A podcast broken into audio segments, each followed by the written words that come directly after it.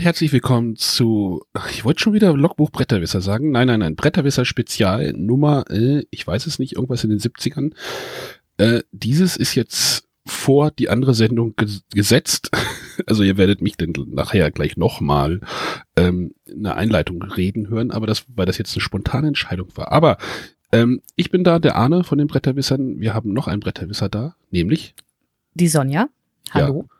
Und wir hätten gerne, einen, wir haben noch einen möchtegern Bretterwisser da. Echt? Wen habt ihr denn noch? Ja, der Jürgen von Spielbar hat sich hier reingezeckt. ja. Da, danke schön, dass ich dabei sein darf. Ja, wir, um das nochmal kurz zu erklären, wir wollen mit Jürgen eine Sendung aufnehmen, die erst nächste Woche kommt, aber wir haben trotzdem noch was, über das wir mit dem Jürgen reden möchten. Denn am vergangenen Montag oder Montag der 24. Juni 2019, wenn ihr das irgendwie in der Konserve hört, gab es die Kinderspiel des Jahresverleihung und da wollen wir mal ganz kurz drüber sprechen. Es war leider keiner von uns da. Ähm, Matthias war auch nicht da diesmal von uns, der hatte auch terminliche Probleme. Deswegen wird es da leider kein Special dieses Jahr geben. Das bedauere ich ein wenig, aber es wenn es nicht geht, geht's nicht. Aber wir können ja noch mal kurz sagen, worum es jetzt, ähm, wer die Preisträger waren und wer da gewonnen hat, oder? Sonja? Das können wir gerne machen. Also ich habe zumindest den, äh, den Livestream heimlich mitlaufen lassen. Heimlich bei Fatzebook?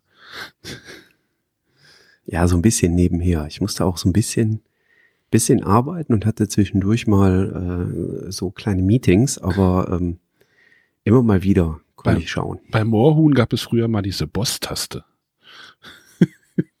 oh Gott. Oh, das ist aber lange her. So lange ist das noch gar nicht hier. So alt bin ich noch gar nicht. Doch. Ähm, nein, da hat man den B gedrückt und dann war irgendwie so ein generic Bildschirmhintergrund eingeblendet, glaube ich, oder sowas. ähm, genau. Sonja, bist du informiert, wer nominiert war? Ja, nominiert war Go Gecko Go und äh, Tal der Wikinger und Fabulantica. Das ist aber auch alles, was ich weiß. Ich kann zu den Spielen absolut gar nichts sagen. Und deswegen haben wir uns ja den Jürgen eingeladen. Genau, ich glaube, Jürgen, hast du alle Spiele gespielt? Ich habe alle drei Spiele gespielt, ja. Mit den Kindern. Ich hatte es mir ja in Tann auch fest vorgenommen. Ähm, ich habe gesehen, dass meine Tochter ein Spiel davon gespielt hat, äh, Fabulantica was irgendwie genauso lang gedauert hat, als sie es gespielt haben, als wir, weil wir haben nebenan Victorian Masterminds gespielt, das ähm, stand genauso viel Plastik bei beiden Spielen auf dem Tisch, hatte ich das Gefühl. Ähm, und das Spiel nahm irgendwie kein Ende, aber ähm, ja, das ist meine Fabulantica-Story. Ja, kann ich äh, zumindest ansatzweise bestätigen. Also Fabulantica hat schon so ein bisschen seine Längen. Das zieht sich schon manchmal so ein bisschen. Ähm, man hat auch, also bei den großen Spielen würden wir sagen, Downtime äh, ist durchaus da. Man muss zwar die ganze Zeit aufpassen, äh, ob irgendjemand vielleicht einen von diesen tollen gelben Türmen verschiebt, äh, wo dann vielleicht eine Figur drunter ist, zu der ich irgendwann mal hinreisen möchte. Aber diese Downtime hat mich auch ein bisschen gestört und der Gesichtsausdruck der Kinder dabei war dann auch nicht gerade so happy. Also ich muss zugeben, Fabulantica war jetzt keins der Spiele, wo die Kinder da einen Tag später gesagt haben, oh, das möchten wir jetzt aber nochmal spielen. So ehrlich muss ich leider an der Stelle sein. Und es lag halt wirklich an der Downtime. Ähm, und ich glaube, die Kinder hatten totalen Bock darauf, mit den Karten über den Spielplan zu reisen. Aber sehr dominierend ist dann doch dieser, dieser Memory-Anteil. Man muss sich halt merken, welches Figürchen unter welchem Turm steht. Und das, das ist das erinnert sehr mich, dominierend. Das erinnert mich so aus so eine, äh, das Spiel erinnert mich an eine Mischung aus Elfenland und wie hieß das? Hexentanz? Äh, nee, Sagaland, ne? Nee, es gab doch auch äh, diesen Hexentanz, wo man einmal so eine Hexe, so Hexenhütchen irgendwie um den Spielplan schicken. Musste dir dann auch irgendwie merken, wo deine Spielfarbe ist. Und das geht dann auch irgendwann in die Hose. Zumindest bei mir. Habe hab ich jetzt gerade nicht präsent, welches du da meinst, aber ähm, man kann ja nicht alles kennen. ähm, ja, also mein Gefühl ist, wenn dieser Elfenlandmechanismus Reisen mit den Handkarten ein bisschen stärker im Vordergrund gestellt hätte, dann wären wahrscheinlich die Kids intensiver zu begeistern gewesen.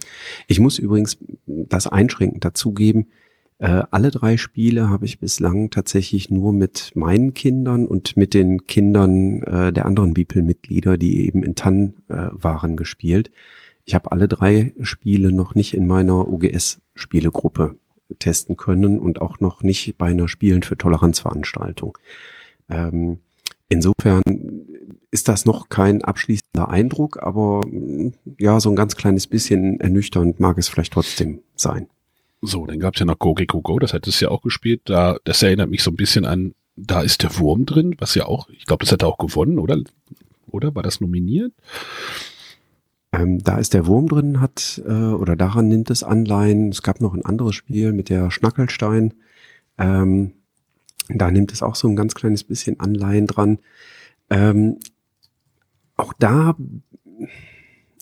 es hat jetzt bei den Kindern, mit denen ich es in Tann beim Bibelwochenende gespielt habe, keine Begeisterungsstürme ausgelöst.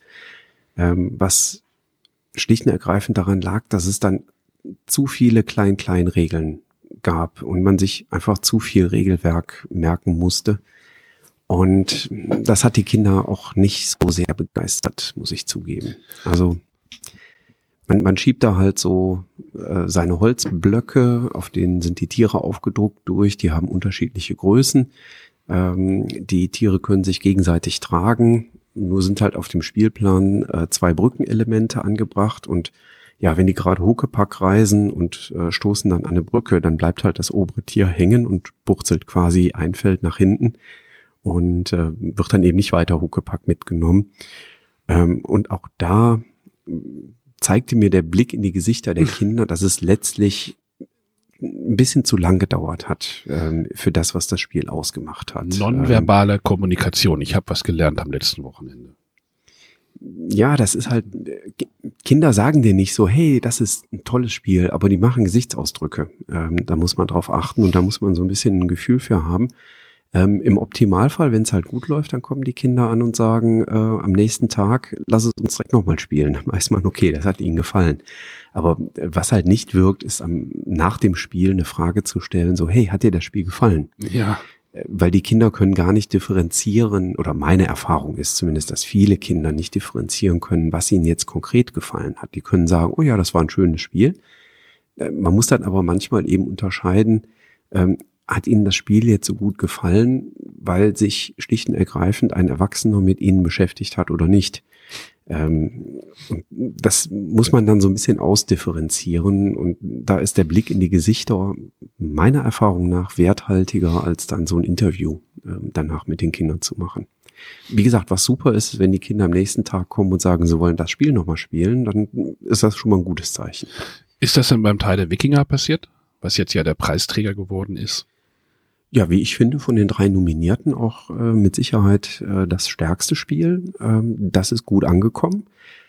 Ähm, allerdings insbesondere bei den etwas älteren Kindern. Ähm, also alle drei Spiele hatten ja eine ähm, Altersangabe von ab sechs Jahren aufwärts. Ähm, und das Teil der Wikinger ist da tatsächlich mit am besten angekommen. Äh, was halt den Kindern unheimlich gut gefallen hat, ist mit dieser riesengroßen Kunststoffkugeln da die Fässer umkegeln. Aber was ihnen noch viel besser gefallen hat, war dann dieses Taktieren mit den Plättchen. An welche Stelle auf dem Steg möchte ich hinkommen? Und in welcher Reihenfolge muss ich dann die Plättchen, die zu den umgekegelten Fässern gehören, äh, denn bewegen? Und da hat man so richtig gemerkt, wie äh, bei dem einen oder anderen Kind dann so richtig die Synapsen gefeuert haben und ähm, da so, ah ja, Moment, wenn ich jetzt erst das grüne Plättchen bewege und danach das rote, dann stehe ich mit meinem roten ja viel besser da und dann kriege ich vielleicht dieses oder jenes und ähm, auch so Fragestellungen, ah, schubse ich den, den, der da ganz vorne am Steg steht, den ich auch einen Schritt bewegen darf. Schubse ich den jetzt sofort ins Wasser oder mache ich erst noch mit den anderen Plättchen Bewegungszug, dass die dann noch an anderen Stellen stehen, wo es mir vielleicht besser zu Pass kommt? Also das, ähm, ich würde sagen, absolut verdienter Preisträger. Ähm, sehr schönes Spiel. Ähm, das hat von den dreien, die nominiert waren, zumindest den Kindern in Tannen am besten gefallen erinnert mich, um mal wieder einen Vergleich zu bringen, da gab es ja auch mal so ein Spiel mit so einer Kugel, die man schubsen musste. Äh, Diego Drachenzahn wurde jetzt bei uns gestern, glaube ich, sogar gespielt. ähm, ich weiß nicht, ob du das, wahrscheinlich kennst du das auch. Da muss man ja auch so eine Kugel oder Kugeln so die in so einer Ebene runterschubsen und da geht's dann auch Ja. irgendwie los, dass man so ein bisschen blöffen und zocken kann auch. Also da geht's ja nicht nur um Geschicklichkeit, sondern auch, okay, jetzt versuche ich dahin zu schießen, damit der nicht, ah, also die anderen müssen tippen, worauf der andere geschossen hat. Also das ist irgendwie, Ja, richtig. Also von daher, das ist wirklich ein völlig anderes Spiel. ja, aber das ist ja auch so Geschicklichkeit und dann doch noch eine, eine kleine Ebene da drin, das meinte ich jetzt. Aber ein sehr gutes Spiel. Diego Drachenzahn ist äh, trotz seines ja schon guten Alters ein Spiel, was hier nicht aus der Spielesammlung weggedacht wird. Also wir, wir misten ja regelmäßig aus, weil ich halt schon relativ häufig mir neue auch Kinderspiele kaufe. Neue Kinder kaufen. Wir, nein, nein, nein, nein, nein, nein, da bin ich äh, sehr glücklich und zufrieden mit. Äh, das ist alles bestens. ähm, aber wir haben halt äh, hier unten im Esszimmer, die Kinder sind halt noch in einem Alter, wo sie meistens hier bei uns Erwachsenen spielen. Das heißt, die Kinderspieler haben eine eigene Ecke hier im Esszimmer mit äh, zwei recht großen Regalen. Und da muss halt dann regelmäßig ausgemistet werden, weil Papa wieder neue angeschleppt hat. Und dann dürfen die Kinder mal entscheiden, welche Spiele kommen denn jetzt als nächstes dann äh, in den Flohmarkt oder werden an die Bücherei verschenkt oder ähnliches. Und äh, Diego Drachenzahn war da noch nie äh, auf der Kandidatenliste, äh, uns verlassen zu müssen. Ja. So, jetzt haben wir mal ein kurzes Feedback zu den Kinderspielen gegeben, dass die nicht, auch nicht ganz unter den Tisch fallen. Finde ich auch schade. Ja, und wie gesagt, Ja, ist ein schöner Preisträger, also da ist alles gut. Ja, Haber hat's mal wieder gemacht, ne? Ja, zweimal hintereinander, also die haben einen Lauf. Was war denn letztes Jahr? Ach, das war Funkelschatz. Ja, stimmt. Das hat es ja schon. Was sonst? Aber Sonja wollte noch was sagen. Ja, ich wollte mich bei dir bedanken, dass du uns da einen kleinen Überblick gegeben hast. Ja, nächstes Jahr in Tann dürfte die dann auch mitspielen. oh, ich hatte es mir echt vorgenommen. Aber letztes Jahr hatten wir auch mit Emojito viel Spaß äh, in der Erwachsenen ähm, Spätabendsrunde. Ja, das funktioniert auch super bei den, bei den Spielen für Toleranzveranstaltungen, die ich gemacht habe. Äh, da habe ich das eigentlich auch immer äh, direkt zum Beginn auf irgendeinem Tisch liegen, weil das so schön ist, weil man äh, direkt mal sechs, sieben Kinder äh, versorgen kann, die nach einer kurzen Anleitung ähm, dann auch direkt losspielen können. Ähm, das, äh, also insbesondere wenn ich dann Schulklassen da habe äh, oder aus der OGS eben dann Gruppen kommen, äh, ist das ein super Ding, da hat man schon mal welche versorgt. Da sitzt dann eine Erzieherin daneben, spielt entweder mit oder schaut eben zu. Ähm, das ist also eine klasse Sache und dann kann ich dann quasi schon weitergehen zum nächsten Tisch und äh, das nächste Spiel erläutern. Genau, weitergehen zum nächsten Tisch ist, glaube ich, jetzt unser Stichwort. Ähm, ich leite jetzt mal über zur Spezialausgabe, die jetzt als Interview hinten dran folgt, aber ich glaube, da habe ich im Vorgespräch schon alles gesagt. Deswegen danke ich Jürgen. Wir hören uns nächste Woche wieder. Ja, danke schön und bis dahin. Tschüss. Bis dann. Hallo zu Bretterwisser Spezial. Jetzt habe ich den Namen klar. Ähm, wir sind, oder ich bin, Sonja und ich sind in Hamburg unterwegs zum Tag der Brettspielkritik, der von der Jury Spiel des Jahres ausgerichtet wird. Es wird so ein bisschen gesagt zum 40-jährigen Bestehen. Habe ich das so richtig verstanden? Ich denke. Genau. Achso, wir sollten vielleicht den Gast nochmal gleich mit reinholen. Ähm, wir haben ja einen Gast, den ich eigentlich nur von Twitter kenne. Jetzt habe ich tatsächlich mal einen Gast, äh, die Nicola Balkenohol, oder wie spricht man Ja, es genau aus? so ist das. Nikola Balkenhol. Genau. Niki 1 Genau so ist es. bei Twitter. Wie gesagt, das ist, jetzt habe ich echt so ein Bild so, das hatte ich vorher noch gar nicht so im Kopf. Ähm, ich hab, wir haben dich einfach mal dazu geholt, mal neue, frische Stimmen mal wieder zu hören, ähm, der nicht irgendwie fünfmal schon bei uns gewesen ist. Und stell dich doch mal kurz vor. Ja, danke, dass ich dabei sein darf. Ähm, ich bin Da kommt schon er. ganz lange im äh, Rezensentengeschäft ähm, und zwar seit meinem Volontariat, was 1900 so viel 90 war. Ähm, und dann habe ich ganz lange, also ich habe volontiert bei Zeitung und Radio und dann habe ich mal immer ein bisschen Rezensionen geschrieben. Dann bin ich immer mehr Richtung Radio gegangen, habe beim Privatradio mal Spielerezensionen gemacht, ähm, habe dann bei der Spielbox ähm, Spielerezensionen gemacht ähm, und im Moment arbeite ich gerade ziemlich viel im Deutschlandradio als Multimedia-Chefin, so dass ich im Moment keine Zeit für Rezensionen habe. So, jetzt machen wir mal kurz noch mal einen Break und dann So, jetzt ist mein Plan sogar ganz aufgegangen. Jetzt sind wir nämlich zu viert. Wir haben nämlich noch den zweiten Gast jetzt in, die Folge gekriegt. Wieland, st- stell dich doch mal vor. Ja, mein Name ist Wieland Herold. Ich äh, schreibe für die Spielbox, ich schreibe für die Spielerei. Ich habe einen eigenen Blog, reise mit 80 Spielen durch das Jahr und äh, bin außerdem zurzeit das dienstälteste Mitglied der Jury Spiel des Jahres. Du bist noch aktiv in der Jury. Ich bin zurzeit noch aktiv. In Du bist Jury. also schuld an irgendwas. Irgendwann. Schauen wir mal. Also ich habe mir gesagt, ich will nicht mehr 70 sein und Jurymitglied, weil ich äh, das irgendwie nicht so gut finde. Äh, ich bin 68 äh, zurzeit. Äh, irgendwann wird es gut sein. Ja, genau. Warum haben wir euch jetzt, warum haben wir euch jetzt dazugeholt? Also wir sind ja halt beim Pakt der Brettspielkritik in Hamburg unterwegs, ähm, wo es halt darum geht, mal so ein bisschen zu reflektieren, wie die Blogger, YouTuber, Podcaster, ist immer schwierig, alle unter einen Hut zu fassen, ähm, mit dem, mit der Kritik, die sie austeilen, wie sie die mal reflektieren, wie das funktioniert, was man verbessern könnte.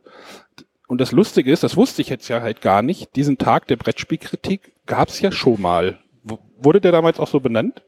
Oder? Der hieß exakt auch äh, Tag der Brettspielkritik. Also da ist die Jury jetzt nicht kreativer geworden. äh, das, der Name ist beibehalten worden, aber äh, in der Phase, als das diskutiert wurde, sowas müssten wir mal wieder machen, war das sogar in Erinnerung geraten. Ich hatte dann gesagt, wir haben so etwas schon mal gemacht. Zu dem Zeitpunkt wusste ich nicht, dass das tatsächlich nicht mehr, dass das tatsächlich damals auch der Tag der Brettspielkritik war. Äh, und zwar 1992 im November in Marburg. Also nach der Spiel in Essen ähm, hat äh, das stattgefunden. Bernd Bartole hatte damals dazu eingeladen. Und äh, für Bernd Bartole, der damals das Deutsche Spielarchiv geleitet hat, war es wichtig, äh, einen Kontext herzustellen, äh, überhaupt zur Entwicklung der Brettspielkritik äh, in Deutschland. Ähm, die erste Spielekritik äh, ist Anfang der 60er Jahre von Eugen Oker in der Zeit erschienen. Und so seine Vorstellung war, nach 40 Jahren äh, müsste eigentlich sowas äh, gewürdigt werden. Das stimmte nicht ganz. Das äh, hätte dann eigentlich erst 1994 sein müssen, denn äh, 1964 ist die erste Spielekritik von Eugen Oker veröffentlicht worden. Äh, und das war der Anlass. Ähm, hier zu sagen, wir setzen uns zusammen und schauen uns mal an, äh, was macht Brettspielkritik nach Eugen Oker in unserer Zeit. Ähm, und wir haben natürlich jetzt eine ganz andere Situation. Damals äh, sind Nicola und ich äh, mit die Jüngsten äh, gewesen ähm, und äh, man war äh, was erstaunt, ob der Größen, die da da waren. Und äh, ich selber habe vor vier Jahren, also haut sich hin, Nee, mach mal weiter. äh, hatte vier Jahre vorher 1968, äh, 1988 mit Spielen äh, Spielkritik angefangen. Ähm, und äh, Nicola hat mir vorhin erzählt, sie war noch im Volontariat. Äh, auch schon für Deutschlandfunk? Nee, ich habe da für eine Zeitung volontiert. Ja. Und Das da habe ich auch für eine Zeitung Spielekritiken geschrieben, Äh, das sozusagen heißt, du als warst da Volontärin. auch klassisch im Printbereich Genau. unterwegs. Und äh, das ist auch der Schwerpunkt gewesen der Leute, die da waren. Genau so das ist heißt, im Grunde genommen äh, haben wir uns nur äh, über gedruckte Kritik, äh, vor allen Dingen in Tageszeitungen, äh, unterhalten. Ich habe meine ersten Kritiken damals schon für die Spielbox veröffentlicht.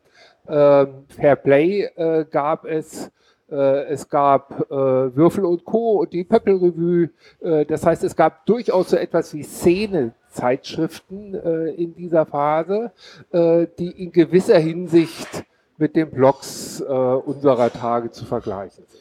40 Leute, in diesem Jahr sind wir 80, hat sich verdoppelt, aber auch die Kanäle haben sich verdreifacht. Vervielfacht, ja, ich wollte es gerade Ja. sagen. Also damals war das ja zeitungszentrisch. Da gab es ja wahrscheinlich einfach nichts anderes. Vielleicht Fernsehen, naja, Fernsehen auch. Es wurde kurz gesagt heute im Laufe des Tages auf Bayern, Bayern gab es mal irgendwie was. Es gab äh, Rundfunk, es gab Fernsehen, ähm, aber das waren ganz isolierte Geschichten äh, die gemacht worden. Doch, ich habe das übrigens dann nach dem ähm, nach dieser Veranstaltung und ähm, bin nach dem Volo direkt ins Radio gegangen, ins Privatradio gegangen und da habe ich das mitgenommen. Also tatsächlich habe ich dann ähm, sozusagen als frische junge Journalistin in meinem Privatradio, in dem ich damals gearbeitet habe, das gibt's heute nicht mehr, aber da habe ich regelmäßig Spielekritiken gemacht. Hm. Aber das hat kaum jemand wahrgenommen. Die haben mich auch einfach machen lassen. Ähm, die waren irgendwie so fünf Minuten lang und ähm, ja, wirklich einmal die Woche. Ja. Das ist auch so die Tendenz. Ähm, ich habe, die Tagung wurde dann äh, damals dokumentiert äh, im sogenannten Fachdienst Spiel. ähm, der Fachdienst Spiel ist vom Deutschen Spielearchiv, von Bamatola als Herausgeber äh, veröffentlicht worden. Äh, ähnlich wie heute haben damals Beteiligte Protokoll geführt und diese Protokolle kann man hier nachlesen. Das gibt es jetzt ja auch äh, für unsere Tagung, ähm, dass das alles festgehalten wird. Aber äh, man kann aus den Protokollen äh, ersehen, äh, dass es also schwerpunktmäßig um die Printfragen ging ähm, und äh, dass es Alles gut, die hört man nicht. dass es, gen dass es schwerpunktmäßig um die Printfragen ging ähm, und dass es generell ähm, auch so war, ähm, dass ähm, Spielekritiken sterben schon begonnen hat und man kämpfen musste um seine Rubriken. Äh, also auch das waren damals schon Probleme, äh, mit denen Volljournalisten zu kämpfen hatten. Ja, das ist ja heutzutage, ist ja so wahrscheinlich so das Ende vom Sterben in, im Print, im, im Zeitungsprint so. Das ist jetzt Ja, ja nur noch so die letzten Mohikaner, die es dann irgendwie noch gibt. Wir haben äh, in den Workshops äh, heute Morgen äh, ja durchaus auch erfahren, äh, dass äh, das auch für die Computerszene in gewisser Hinsicht gilt.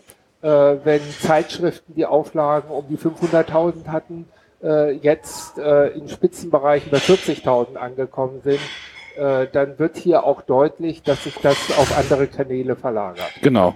Also es gibt, wir bekommen irgendwie die Tageszeitung und da ist einmal, ja, dreimal im Monat vielleicht ein- im, im Freitag- oder Samstagsteil irgendwie was Brettspielmäßiges drinne. Also es ist halt, und dann ist auch noch irgendwie so ein, keine Ahnung, wie das, wie das gezählt wird, diese Spalten da. Ja, ja, äh, das ist aber Und- auch, das ist aber auch damals ein Problem gewesen. Also das, was heute diskutiert wurde, wurde auch damals diskutiert. Die Frage, habe ich überhaupt den Platz für einen Verriss? Mhm. Äh, bei äh, den wenigen Zeilen, die mir zur Verfügung stehen, den wenigen Spielen, die ich äh, besprechen kann. Ähm, lohnt es sich dann nicht nur gute Spiele zu besprechen? Ist das dann überhaupt noch Kritik oder wird das nur noch Wa- Waschzetteljournalismus? Äh, das sind Probleme, die heute auch noch da sind. Aber, aber dafür haben sich jetzt natürlich andere neue Kanäle aufgetan. Also du hast ja gesagt, die Kanäle haben sich ja vervielfacht. Es gibt halt, ich sag mal, drei Säulen jetzt. Es gibt halt den Blog, YouTube, also geschriebene Werk, audiovisuell Videos und es gibt halt das gesprochene Werk, was wir jetzt ja hier auch machen. Das sind so drei Säulen, die ja heute auch in den Workshops auch beackert worden sind. Ja. Also Ähm, der Unterschied besteht, glaube ich, darin, dass wir zu dem Zeitpunkt des ersten Workshops ähm, sozusagen keine andere Möglichkeit hatten, als im Prinzip ähm, auf Print zu gucken. Ähm, und das in einer abnehmenden Frequenz schon da feststellen konnten.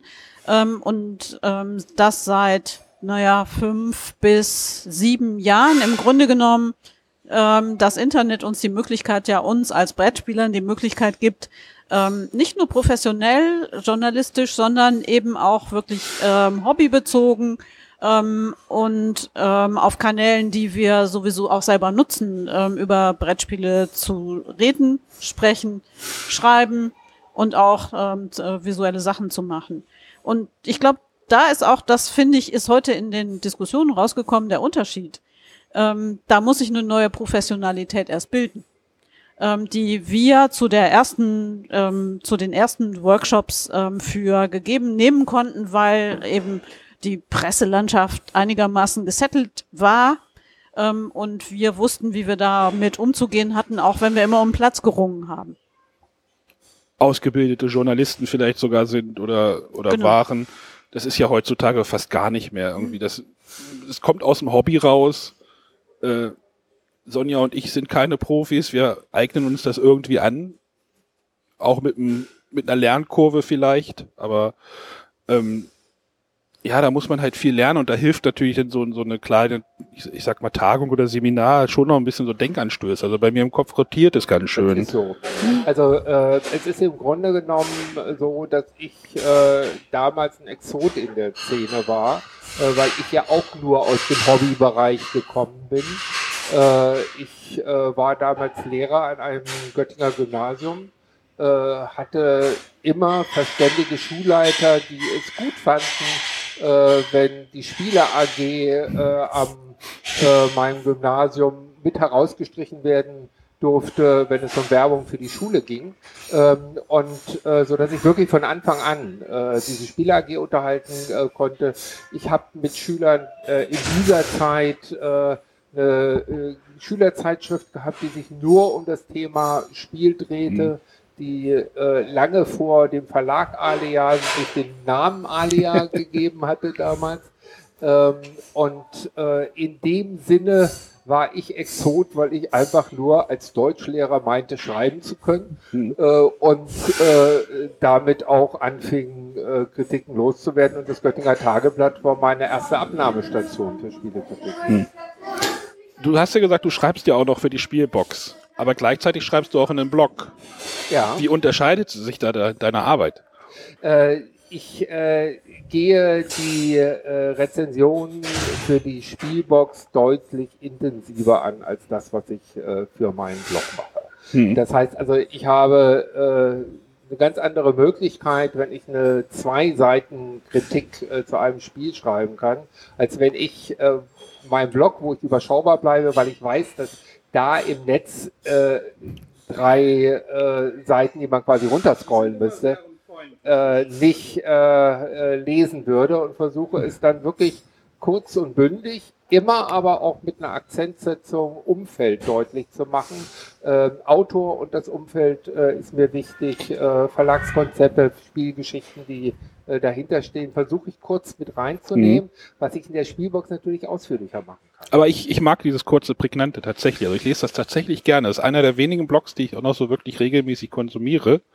Ich sehe das dann immer bei Twitter irgendwie einmal durchfahren und dann klicke ja. ich auch drauf, dann ist es halt kurz und dann weiß ich genau, da sind es halt irgendwie deine vier, fünf Absätze oder wie viel es sind. Ich weiß nicht, ob du da irgendwie eine Zeichenbegrenzung ja, ja, also da versuche ich kurz und bündig zu bleiben. In der Spielbox darf ich es länger machen, aber äh, das andere würde dann von dir wahrscheinlich gar nicht gutiert werden, äh, wenn ich es äh, auf meiner Seite entsprechend. Beim geschriebenen zuckt die Sonja, ich gebe dir mal mein Mikro, das äh,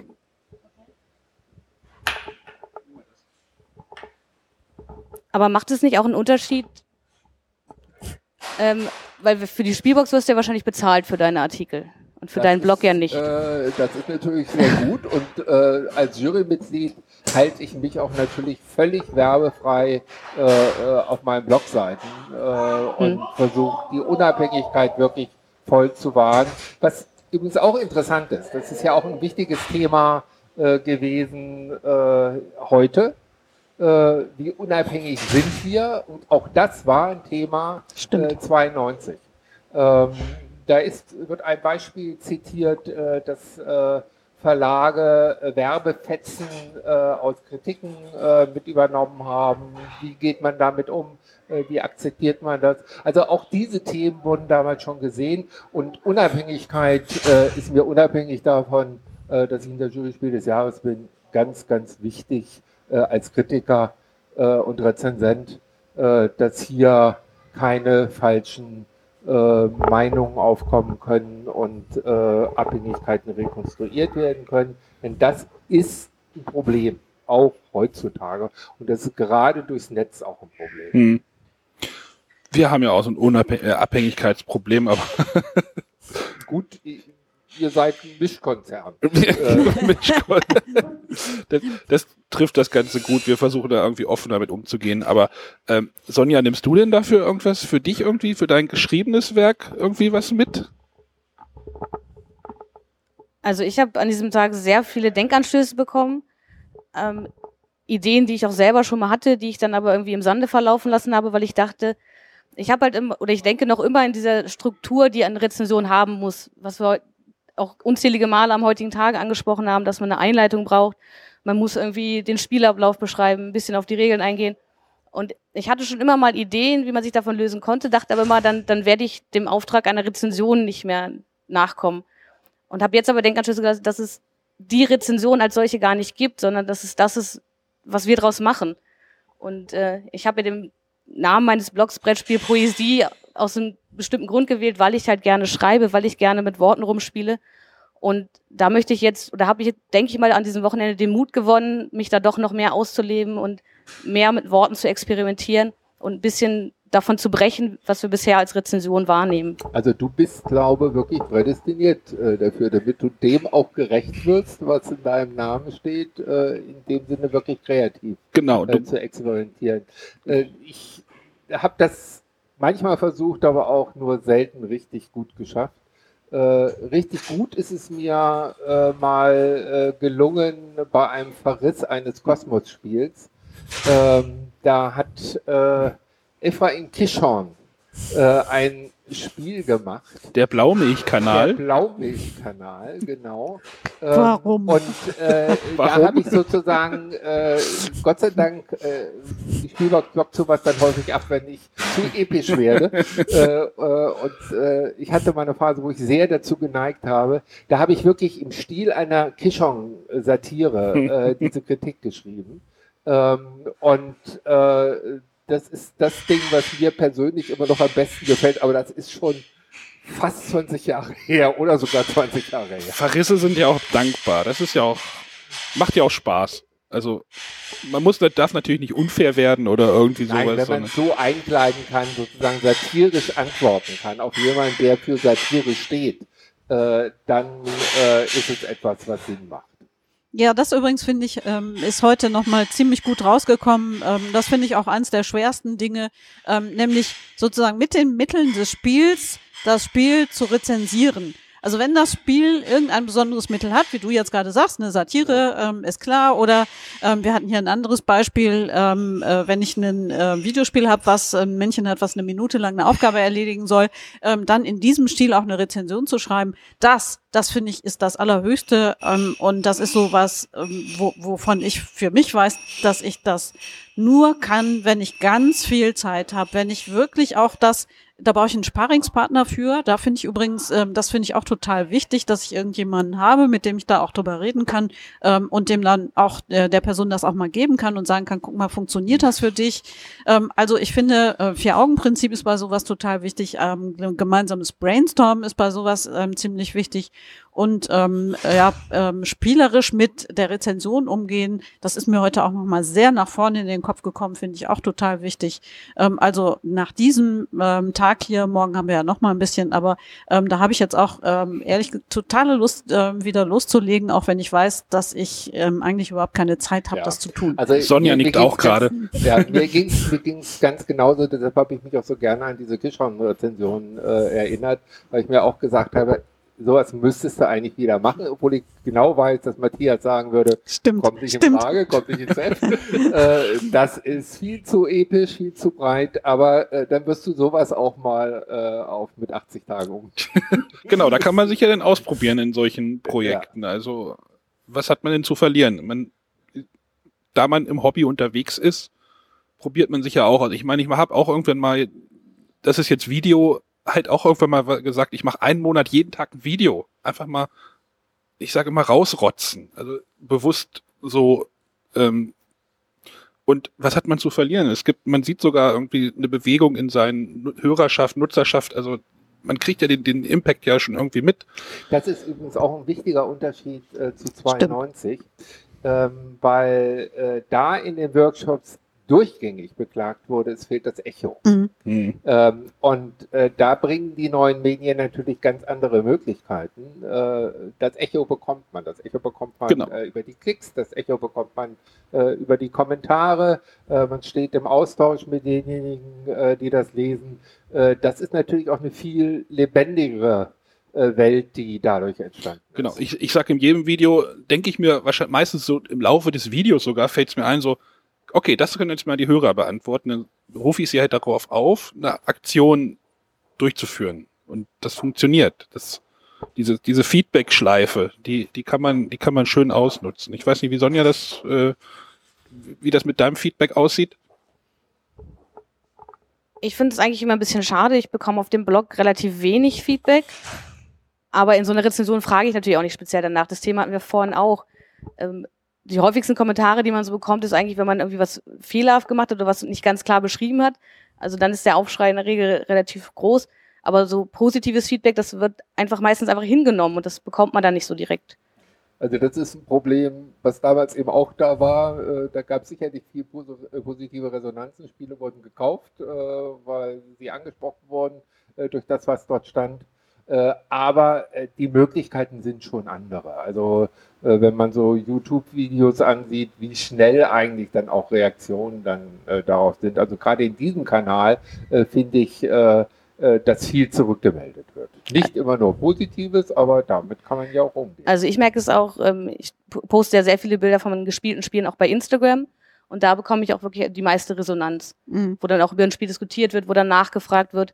Da schreibe ich natürlich sehr viel weniger, als ich auf meinem Blog über ein Spiel schreibe, aber da gibt es dann konkrete Nachfragen zu direkten Spielen. Ja, ist ja auch ein Kanal, äh, mit dem du nicht nur das Spiel per Bild äh, äh, verbreitest, sondern so ein paar Sätze ja auch noch zum Spiel sagst. Ne?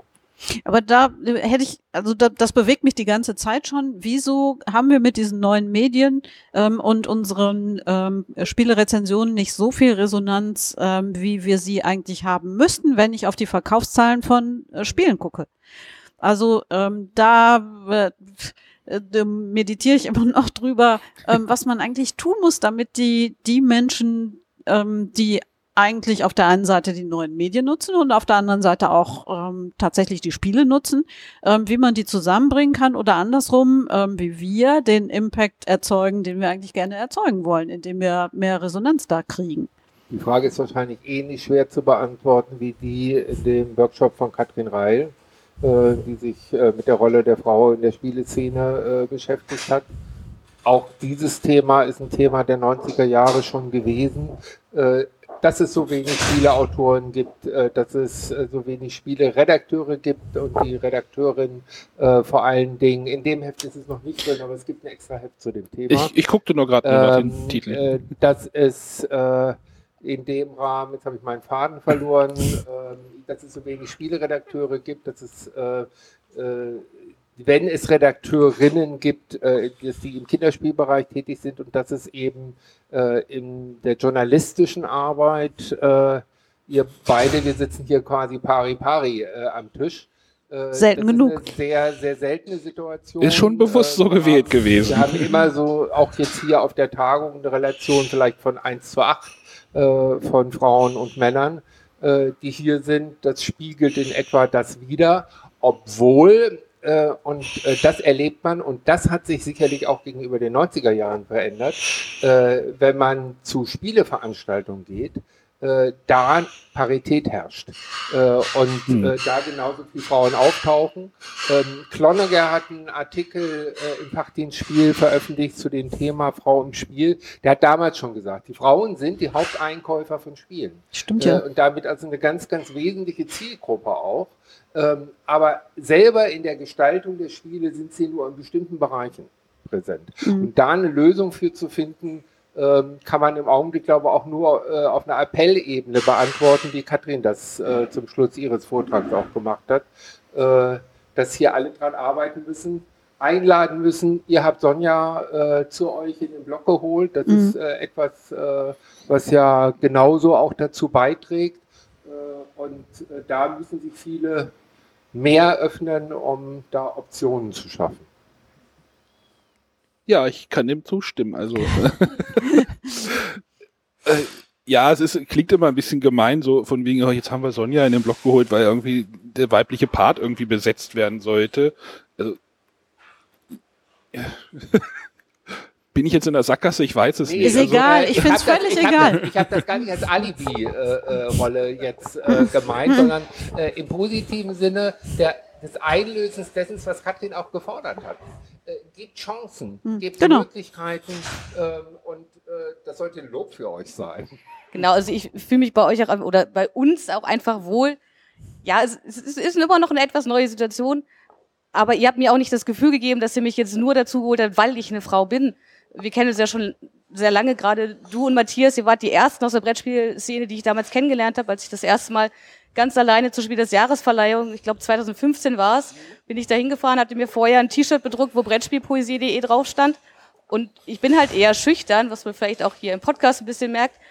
Und dann habe ich Matthias erkannt und der ist sofort auf mich zugekommen. Ah, die Brettspielpoetin hat mich in den Arm genommen. Und so wurde ich in der Brettspielszene aufgenommen. Und deswegen fühle ich mich ja auch so wohl. Und ich kenne es wahrscheinlich aus dem beruflichen Umfeld. Ich bin Informatiker. Ich kenne es von meinem anderen Hobby, dem Fußball.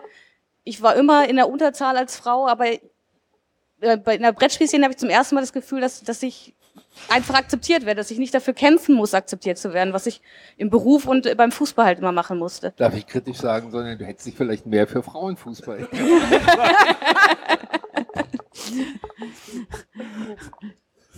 Sag schon.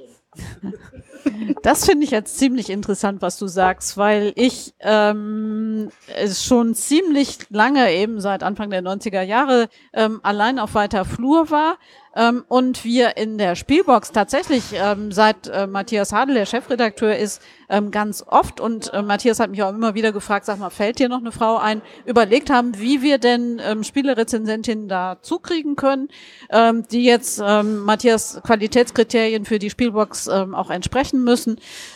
Und es ist total schwer. Ich spiele ganz viel mit Frauen, weil in meinem Umfeld eben ganz viele Frauen sind. Und die haben auch ganz oft eine Meinung dazu, aber die würden sich nie trauen, ähm, Rezensionen zu schreiben, zu sagen. Ähm, und sie würden, ähm, ehrlich gesagt, auch, ähm, ich glaube, das nicht so richtig erfüllen, weil sie selber so hohe Qualitätsansprüche an sich haben, dass das auch so schnell nicht erfüllbar ist. Da muss man ja was für tun, ja. Also wie Wieland gesagt hat, ich habe auch irgendwo mal angefangen, ähm, jetzt ist Journalismus mein Beruf gewesen, da habe ich es leichter gehabt. Zufällig ähm, äh, mag ich eben auch Brettspiele, da geht das einfacher. Aber äh, über das Hobby ähm, zu einem gut qualitativen ähm, Rezensenten, Rezensentin zu werden, das ist nicht so einfach, glaube ich. Gut, bei mir muss ich sagen, mir liegt das Schreiben halt im Blut. Ich habe schon seit meiner, also seit ich schreiben kann, äh, immer gerne geschrieben, habe schon als, als Jugendliche sehr viele Gedichte geschrieben und bist dann Informatikerin geworden. Das ist ja genau. auch ziemlich interessant. Genau, ich habe als Jugendliche für unser Kirchenmagazin geschrieben und ich fand es plötzlich total schrecklich, dass ich ein Thema vorgesetzt bekommen habe und einen Abgabetermin. Und plötzlich konnte ich nicht mehr schreiben. Ah. Ich konnte schreiben, wenn ich, wenn mir danach zumute war, wenn ich ein Gefühl hatte, das ich ausdrücken wollte. Und da habe ich für mich damals beschlossen, dass ich das Hobby nicht zum Beruf machen möchte, weil ich dann wahrscheinlich nicht glücklich werde. Aus heutiger Sicht sehe ich das bereits anders. Ich habe dann das Abitur nicht geschafft, habe dann eine Ausbildung zur Informatikkauffrau gemacht. Und als ich dann nach der Ausbildung das Bachelorstudium gemacht habe und das abgeschlossen hatte, da habe ich mir überlegt, vielleicht wäre jetzt doch nochmal so ein Journalismusstudium angebracht, habe dann aber gemerkt, aus dieser Schiene kommt man jetzt schwer raus aus dem äh, wissenschaftlichen Bereich. Und ja, vielleicht, vielleicht würde ich es heute anders sehen. Das Lustige ist, ich habe neulich einen Programmierkurs gemacht. der andere Weg. Also manchmal denke ich schon, vielleicht hätte ich hätte ich es doch mit dem Journalismus probieren müssen. Das, Aber ich bin beruflich zufrieden, ich bin glücklich okay. und mache das halt komplett als Hobby, als Ausgleich. Das, was Nicola gesagt hat, hat äh, Katrin auch im äh, Workshop von sich gesagt. Ähm, sie äh, hat ja äh, für Verlage gearbeitet, war ja zuletzt für Mutter äh, tätig, äh, bis sie dann Mutter geworden ist. Und sie wäre von sich aus nie an jemanden herangetreten, äh, was zu machen, wenn Udo Bartsch nicht gekommen wäre und gesagt hätte, mach doch mal. Und genau diese Hürde dann zu überspringen, äh, das hat ihr unheimlich gut getan. Und äh, dass sie toll schreiben kann, dass sie auch äh, pressemäßig damals äh, eine der interessantesten Frauen war, die man in den Kabinen erleben konnte, Stimmt. weil äh, sie mit kritischer Distanz den eigenen Produkten äh, gegenüberstand und kompetent äh, über die Spiele berichten konnte. Äh, das zeigt sich äh, auch jetzt. Also es ist, man kann es immer nur als Appell auffassen, dass sich hier jetzt was bewegen muss. Ähm, der Vorwurf äh, an die Spielbox ist ja ein Vorwurf, den die Jury Spiel des Jahres entsprechend auch immer wieder bekommt. Äh, dass wir in der roten und anthraziten Jury nur zwei Frauen haben. Wir würden liebend gerne neue Frauen aufnehmen und äh, suchen, händeringend auch, äh, die die Kompetenz haben, aber auch die Bereitschaft, sich darauf einzulassen, rund 300 bis 400 Spiele mit ihren Spielegruppen im Jahr spielen zu müssen. Da schrecken auch viele Männer vor zurück. Das stimmt. Das verstehe ich auch. ich sag nichts. ähm, können wir noch mal kurz mal einen Schwenker machen? Also Nicola, du warst ja heute mit mir in einem Podcaster-Workshop, aber du bist ja Radio. Beißt sich das oder beißt sich das nicht? Podcast und Radio. Naja, also, das äh, die, die, irgendwie beißt es sich und tut es dann doch nicht. Also du hast es eigentlich schon in der Frage auch beantwortet. Weil das was mit Stimme zu tun hat, ähm, weil das was mit ähm, Dynamik zu tun hat, ähm, ist das schon was ähnliches. Ähm, auf der anderen Seite Radio ähm, ist äh, im Laufe der Zeit unglaublich formatiert. Ähm, ja, man hat eine Stundenuhr, auf die man gucken muss. Man hat sozusagen festgesetzte Zeiten. Das ist das Pendant zu den Zeilenzahlen in der Zeitung. Und Podcasts haben eine Offenheit und auch eine Augenhöhe mit dem Publikum, was man erreichen will.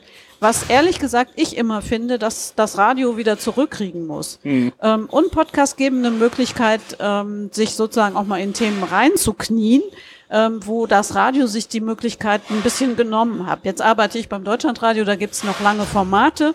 Da ist das mit dem Reinknien oft möglich ähm, und trotzdem das mit der Ansprechhaltung ähm, Publikum im Blick halten. Und wir hatten soeben schon mal ganz kurz Rückkanal, ja, also Rückmeldungen von den Hörern kriegen. Hatten wir ja auch im Workshop. Das hat genau. es ja, hat es glaube ich auch zwei, dreimal irgendwie. Genau, genau. Das finde ich ist auch, das ist das, was ich gerade merke, was der größte Unterschied ist. Ähm, Radio, wir haben einen Hörerservice und der Hörerservice meldet an Redakteure wieder zurück, was das Publikum gesagt hat. Ja, äh, das ist eine Schleife zu viel. Ähm, Podcasts können viel direkter genau. sein. Wir haben zum Beispiel ähm, mehrere Kommunikationskanäle. Ich hatte ja gesagt, wir haben eine WhatsApp-Nummer, wir haben äh, ein Slack-Chat, also das ist so, so ein Kommunikationstool.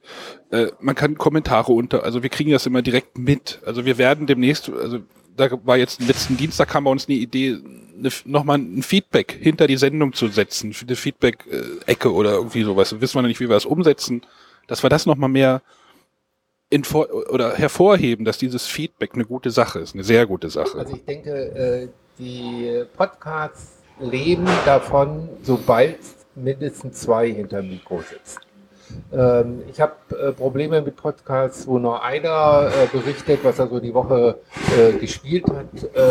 das höre ich mir nicht lange an. Das heißt also, all die Konzepte, ob das die Pädagogen oder ob ihr das seid, wo äh, Dialoge sich entwickeln, äh, Streit sich entwickeln kann und jeder von eigenen Spielerfahrungen auch berichten kann und sie einbringen kann, sind lebendig mhm. und halten diese Podcasts dann auch am Leben. Genau, und es geht halt auch darum, so ein bisschen sich zu reiben, finde ich. Also, wie gesagt, wir machen das ja, unsere Hörer kennen das ja manchmal auch so ein bisschen satirisch auch oder humoristisch auf die Spitze treiben, so ein bisschen ja, das zu überhöhen, sage ich mal. Naja, ihr habt ja das Konzept, dass ihr so für eure unterschiedlichen Zielgruppen äh, zuständig seid. Ähm, du für das leichte Programm, ähm, Arne für äh, René. René für die schweren Sachen ähm, und du Sonja, ja, übernimmt, so, Sonja übernimmt alles. wir, wir, müssen mein Profil noch so ein bisschen Ja, wir schärfen. Also das ist ja bei uns auch nicht vom Himmel gefallen. Also das ist ja, hat sich auch über Jahre entwickelt. Ähm, und ich habe heute jetzt, ich habe jetzt noch mein T-Shirt nicht anbauen, steht zum Beispiel auch drauf, wenn eine Meinung nicht genug ist, als unser Slogan. Den finde ich immer noch sehr passend. Das hätte ich heute mal anziehen sollen, heute Nachmittag nochmal. Ja, das war für mich auch ein Punkt. Also ich hatte ja schon länger Lust, was mit der Stimme zu machen, habe ja schon mal Gedichte vertont, auch auf meinem Blog. Aber dann so den Schritt zu einem eigenen Podcast, da habe ich dann auch das Problem gesehen, alleine bringt mich das nicht wirklich weiter. Und dann bin ich halt mit René über die Neujahr in Show gelaufen. Das hat mir Spaß gemacht, zwei Stunden einfach über die Spiele zu plaudern und meine Erfahrungen, die ich schon mit den Spielen gemacht hatte, bei den Pressetagen darüber einfach zu erzählen. Und dann kam das Angebot von den Jungs und dann habe ich mir gedacht, klar, das probieren wir aus. Ja, Also äh, irgendwann habe ich auch mal eine Rezension mit einem Gedicht beendet, äh, aber auch wieder, weil es thematisch passte. Ähm, der Günter Kornett hat äh, Arabana Ikibiti gemacht. Und Nicola das, nickt. Das bot sich natürlich äh, an, äh, daraus einen dadaistischen äh, Abschluss dann hinzubekommen. Kauna ist später aus dem Spiel von Kosmos geworden. Ah, ja, aber, stimmt. Das war noch damals unter diesem Titel in seinem Berliner Verlag. Ja, damals das, erschienen. Das ist ganz nett in so einer Pappschachtel. Ich erinnere Ja, mich gut. Genau. Das, das war, das war sehr nett. Also sowas würde ich auch stärker machen. Das, das finde ich, das finde ich auch lebendig. Bei den Pädagogen mag ich zum Beispiel auch, dass sie eben wirklich auch diese Hintergrundbeleuchtung dann machen und dann mal eintauchen, das was du sagst, was ihr im Deutschlandfunk äh, machen könnt, eintaucht äh, in ein Thema, am Anfang äh, so eine Art Rezensionsteil zu machen und diese Schwerpunktsätze machen. Jeder muss sich ja irgendwo profilieren und muss seine Eigenständigkeit dann auch Genau, zeigen. ich bin und da immer- habt ihr, glaube ich, auch äh, genügend äh, Differenzen zu den anderen, wenn alle nur die Woche äh, Revue passieren lassen und sagen, das und das habe ich gespielt. Äh, Du magst kein Cthulhu, Sonja, ne? Nee, das überhaupt war, gar nicht. Ja, Dann kannst das du mich ist, ja. ist halt schön. Passt schon. Ich fand übrigens eure Idee, das hast du gerade auch nochmal gesagt, ähm, sowas wie WhatsApp mit einzubeziehen, die, ähm, äh, da, da haben wir auch länger dann rum überlegt. Die finde ich auch deshalb gut, weil WhatsApp eben auch die Möglichkeit ergibt, sozusagen nochmal einen Audioaustausch zu machen. Ja, ähm, äh, dadurch ähm, entsteht sozusagen eine dritte Stimme. Genau. Oder fünfte Stimme. Oder Genau. auf jeden Fall, die Hörer kriegen dann tatsächlich eine Stimme. Also wir mögen das halt sehr, dass wir halt nicht irgendwie eine Frage, wir haben ja immer Frage der Woche, dass wir die nicht vorlesen. Das ist irgendwie, klar, wenn wir nichts anderes haben, müssen wir was machen, aber ähm, man kann die Hörer schon dazu bringen, jetzt irgendwie, also wir haben halt gesagt, Audiokommentare gehen immer vor. Also sobald ein Audiokommentar kommt, ist die Chance in die Sendung zu kommen sehr groß. und das scheint ja auch gut zu klappen, denn äh, in irgendeiner eurer letzten Sendungen waren nur Audio. Genau, da haben wir, da haben wir eine große Fragensendung gemacht und die lief nur über WhatsApp-Fragen und das war richtig cool. Ich, das, das Lustige ist, stellenweise, also ich höre sie mir meistens irgendwie so halb an, gucke, ob die Tonqualität in Ordnung ist, breche die dann aber ab, weil ich die nicht vorher wissen will. Und das ist dann halt das Spannende. Und die anderen wissen die dann gar nicht. Das ist dann halt wirklich so eine Sendung ohne Vorbereitung. Und da muss man halt spontan sein. Und das äh, kann halt manchmal, es kann schwierig werden, aber dann kann man, Allerdings. kann man halt auch sagen, es ist halt schwierig und äh, ich muss mal kurz nachdenken, aber äh, Aber war das übt ja auch. Also da, da finde ich, da wird man besser, wenn man es ein paar Mal macht. Ja. Genau. Aber äh, bei dir habe ich auch immer das Gefühl, äh, du hast dein iPad immer neben dir und äh, suchst und findest dann auch gleich immer irgendwelche passenden Dinge, dass du sowas auch gut kannst und dann immer schnell was parat hast. Ja, da, ein paar Minuten brauche ich doch schon, aber klar, das Humor, der Humor darf halt auch nicht. Man, man ist halt doch irgendwo noch ein Entertainer. Also in, in, in einem, weiß nicht, beim Geschriebenen vielleicht eher weniger, aber halt so in so einem Podcast-Format oder in einem Videoformat muss man auch irgendwie unterhaltsam sein. Ja, das finde ich auch. Wir hatten das heute auch. Ähm, Podcast um- ist ein echtes Nebenbei-Medium. Genau. Ja, das heißt, ich kann nebenbei Schuhe putzen, ähm, spülen, ähm, Staubsaugen. Ich habe Stöpsel in den Ohren und höre mir das an. Ähm, und da muss ich auch bei unterhalten werden, denn ich mache ja schon irgendwas, was nicht so toll ist. Aber ich weiß nicht, mit wem ich gesprochen habe, ich habe es vergessen. Der Informationsgehalt darf nicht zu hoch sein, weil wenn es zu hoch ist, schaltet man ab, weil man ist ja doch meistens doch irgendwie mit einer anderen Tätigkeit noch beschäftigt. Autofahren, Staubsaugen, da muss man sich, man muss sich jetzt nicht so konzentrieren beim Staubsaugen, aber irgendwas macht man schon nebenbei. Man sitzt nicht auf der Couch und denkt so, jetzt höre ich diesen Podcast zu und versuche das nachzuvollziehen, sondern es, das Informationslevel darf ja eine gewisse Höhe vielleicht nicht, also es darf nicht zu dicht werden, die Ja, Information. ja, da habt ihr natürlich auch den Vorteil gegenüber den YouTubern, äh, das kann so nebenbei gehört werden. Du brauchst also nicht auf dem Bildschirm äh, zu gucken. Äh, das während des Autofahrens, äh, soweit sind wir, glaube ich, technisch noch nicht, dass alle Autos selbstständig fahren. Wird wahrscheinlich auch nie passieren, aber äh, gut, ich glaube, ja. Habt ihr noch? Ihr, sagt, ihr sagt nicht, machen wir einen Deckel drauf. Das machen die. Ich kann auch sagen, wir können ja doch einen Deckel drauf machen. Machen wir nicht immer ein Schleifchen drum? Eine Schleife und ein Deckelchen und Laden Affe zu. Okay, machen wir einen Deckel Genau. drauf. Also ich, ich hoffe, dieser Tag findet irgendwann, also es wird von diesem Tag der Brettspielkritik noch eine Veröffentlichung geben, hast du gesagt? Ähm, ja, wir ähm, haben äh, in Jury intern äh, Protokolle verteilt, sodass also ähnlich wie in diesem Fachdienst Spiel äh, aus dem Jahr 1992 beziehungsweise Januar 93 ist der erschienen, ähm, auch eine Dokumentation dieses Tags der Brettspielkritik hier in Hamburg äh, sein kommen wird. Und ich hoffe ganz stark, äh, dass wir nicht 27 Jahre warten müssen, äh, bis der nächste Tag der Brettspiele. Nee, Wieland, bevor du da rausgehst, ja, ähm, äh, sorgst du dafür, dass der nächste mindestens geplant also, wird. Ich denke, äh, ein Fünfjahresrhythmus oder ein Zehnjahresrhythmus wäre vielleicht eine ganz gute Sache. Oh, zehn ist zu viel. Ähm, die, äh, also das, was allein in den letzten sechs, sieben Jahren passiert, das hat ja die Szene so enorm verändert Hm. äh, und das wird sicherlich, der Trend dahin wird auch sicherlich weitergehen. Äh, Ihr habt ja äh, im Rahmen eures Bibelnetzwerks auch eine Möglichkeit, eine gute Möglichkeit des Austauschs äh, miteinander. Aber dass mal alle hier so zusammenkommen, ist, glaube ich, ganz wichtig. Und das äh, ist eine Sache, die für uns beide 1992 auch ganz Genau. wichtig war, da hineinzukommen. Äh, in Kontakte. Szene, die Kontakte äh, zu haben, die Kontakte zu pflegen. Äh, das ist äh, für Ich- alle Beteiligten unheimlich wichtig. Ich, ich muss noch mal sagen, dass halt auch viele für mich unbekannte Gesichter auch hier sind, zu denen ich jetzt auch erstmal wieder ein Gesicht kriege. Auch Projekte, die ich gar nicht kannte. Ich habe irgendwo heute Morgen in einem Workshop gesessen und habe gedacht, noch nie gesehen die Webseite, musste erstmal googeln nebenbei. Ja, so ging mir das auch. Ich habe jetzt ganz viele offene Seiten auf meinem Smartphone, wo ich nochmal genauer gucken will. genau, also das, das ist natürlich auch spannend, wieder neue Leute kennenzulernen und zu gucken, wie gehen die da ran. Wir hatten, ich hatte heute den, ah Gott, jetzt, ich habe das Video gerade geschnitten von Brettspielrunde. Ähm, da hat, war, waren wir im Workshop und er meinte halt dieser New Board Game Journalist und der macht erst seit zwei Jahren, seit zwei Jahren sein Projekt und äh, wir hatten damals Guido in der Sendung, das war vor über fünf Jahren, also der ist halt quasi mit diesem aufgewachsen. Also das Projekt der späten Geburt oder sowas. Oder das Glück der späten Geburt für das Projekt vielleicht oder sowas.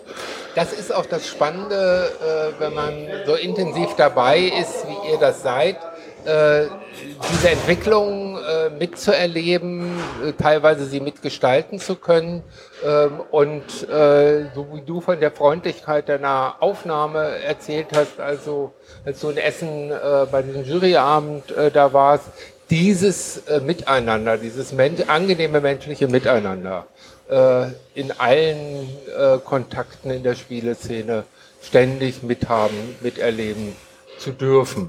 Äh, das macht Spaß äh, und äh, Mut in einer Gesellschaft, äh, die das gerade braucht. In Ehrlichkeit Abend. Genau, das war's, würde ich sagen. Äh, moderiere ich mal kurz ab. Ich hoffe, es hat euch gefallen. Ähm, nächste Woche, jetzt muss ich mal kurz in meinem Kopf kramen. Glaube ich, die Folge mit dem Jürgen, die wir planen. Genau. Äh, ich glaube, über 3D-Druck wollen wir reden. Ist jetzt eine ganz andere Ecke. Ähm, wollen mal gucken, wie der 3D-Druck irgendwie in der Brettspielszene irgendwie Anwendung findet.